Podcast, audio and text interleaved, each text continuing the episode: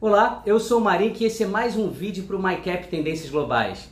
Nesta quinta-feira eu tive a oportunidade de participar de um evento da casa de pesquisa Gavico.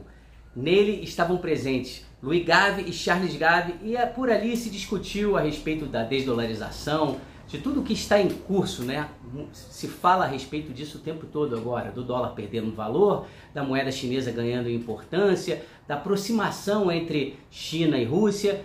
E um tema que é muito caro para o Louis Gave é a questão do preço do petróleo.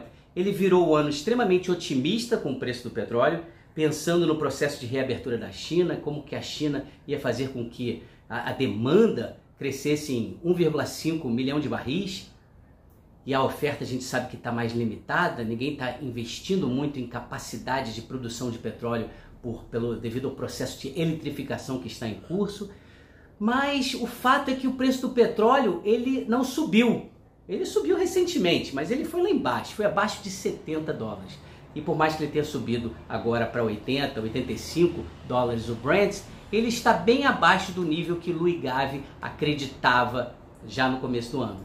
O que deixa, o que o deixa com a seguinte pergunta: Bem, se o preço do petróleo não está subindo porque China, Índia, países que são grandes tomadores de petróleo e que sempre trouxeram consigo uma certa vulnerabilidade energética, se hoje o preço não sobe porque esses dois países têm acesso a um petróleo mais barato, né, é, comprando diretamente da Rússia com enormes descontos, como que essa conta, né, o que, que vai equalizar essa nova, essa nova conjuntura global? E a sua resposta aponta para uma possível e provável valorização cambial. Valorização cambial, eu estou falando de que moeda? Da moeda chinesa, da moeda indiana. A gente já vê o real agora aqui se valorizando.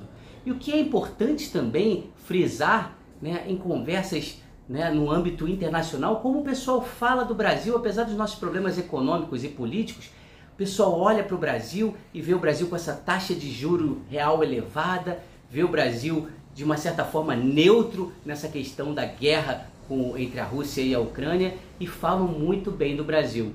Então a mensagem nesse tendências globais é um de apreciação cambial, uma apreciação cambial que deverá ocorrer com a moeda chinesa, com a moeda indiana, com a moeda de diversos países asiáticos que passarão a comprar petróleo mais barato, se já não estão comprando, e uma valorização, uma apreciação cambial que a gente já vê ocorrendo no Brasil. Quem diria que o câmbio estaria nesse patamar? Bem, os estrategistas globais olham para isso e não estão surpresos. Eles estão mais otimistas com o Brasil do que os brasileiros. Essa é a mensagem que eu busco transmitir aqui nesse vídeo. É isso, muito obrigado pela atenção e até o próximo.